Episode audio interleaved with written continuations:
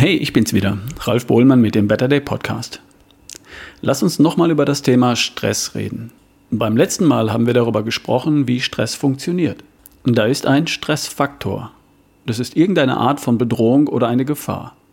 Das kann eine reale physische Bedrohung und Gefahr sein, die Schlange, das Auto, das auf dich zufährt. Das kann aber auch etwas sein, das mein Gehirn als Bedrohung oder Gefahr interpretiert.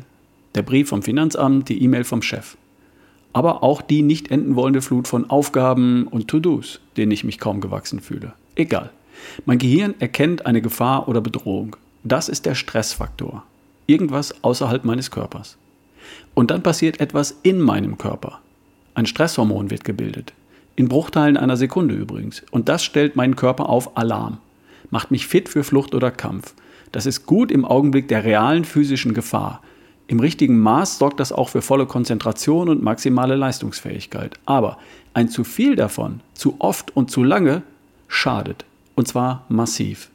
Es behindert meinen Stoffwechsel und belastet extrem das Immunsystem. Es macht fahrig, nervös und verhindert Bestleistung. Was kannst du tun?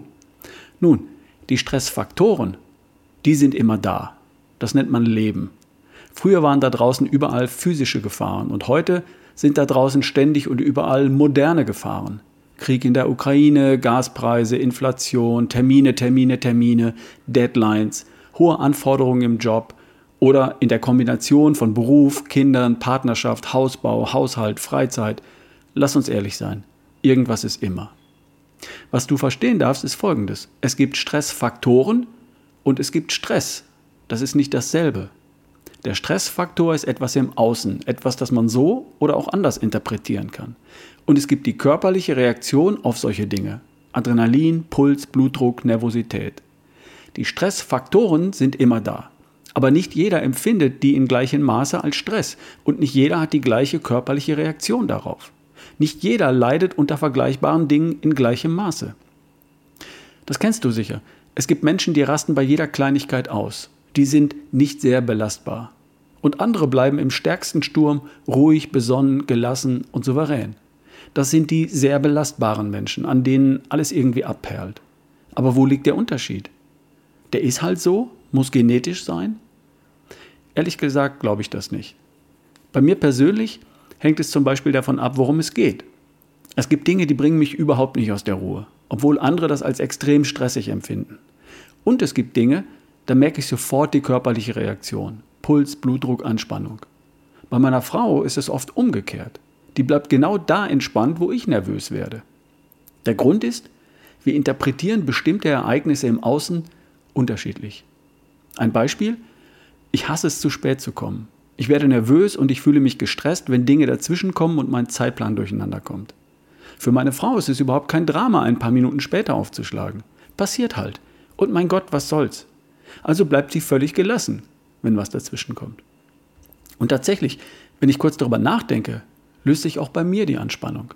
Ich werde ruhig, entspanne mich und es geht mir gut. Wenn wir den Zug verpassen, mein Gott, dann nehmen wir den nächsten oder fahren wieder heim. Wie wichtig ist das in fünf Jahren? Die Herausforderung besteht darin, wahrzunehmen, dass du gerade Stress empfindest. Und das ist gar nicht so leicht unter dem Einfluss von Stresshormonen mit Puls, Blutdruck und auf Alarm geschaltet kann man aber üben. Wenn es etwas Kurzes, Schnelles ist, der Stress des Augenblicks, dann wirst du vermutlich vor der Entscheidung stehen, ziehe ich das jetzt schnell im Alarmmodus durch oder lohnt es sich überhaupt, kurz innezuhalten, nachzudenken, die Situation zu bewerten und runterzukommen? Mein Tipp? Es lohnt sich praktisch immer. Kurz mal stehen bleiben, tief durchatmen und die folgenden Fragen beantworten. Was stresst mich gerade? Ist das wirklich eine Bedrohung? Was kann im schlimmsten Fall passieren? Werde ich das überleben? Na dann. Also, entspannt das Richtige tun, so gut du kannst, und dann das Ergebnis akzeptieren. Damit solltest du schon viel ruhiger an die Sache rangehen und dann auch gut abschneiden. Wenn es etwas ist, das sich über einen längeren Zeitraum hinzieht, über Wochen, Monate, vielleicht Jahre, der Umzug, die berufliche Situation, die Pflege deiner Eltern, die Diagnose, der Konflikt mit jemandem, die Beziehung, dann lohnt es sich umso mehr, einen Schritt zurückzutreten und die Situation in Ruhe zu bewerten. Dann braucht es auch etwas mehr als drei, vier schnelle Fragen und Antworten, um dich da durchzubringen oder rauszubringen. dann brauchst du etwas mehr Zeit. Und dann ist es auch umso wichtiger, dass du dir diese Zeit nimmst. Denn kaum etwas ist schädlicher für alles, worum es hier in diesem Podcast geht. Für deine Gesundheit, Fitness, Lebensfreude, für die Qualität deines Lebens. Kaum etwas schadet dir mehr als dauerhafter gefühlter Stress. Dauerhaft Stresshormone in deinem Blut und dauerhaft die körperliche Reaktion darauf. Puls, Blutdruck, Spannung, behinderter Stoffwechsel und überlastetes Immunsystem. Bei dauerhaftem gefühlten Stress zahlst du einen gesundheitlichen Preis, einen, der zu hoch ist. Denn das, was dich da gerade stresst, das ist ja nicht das, was dein erfülltes und glückliches Leben wirklich ausmacht. Erfüllt und glücklich leben, das ist das Ziel.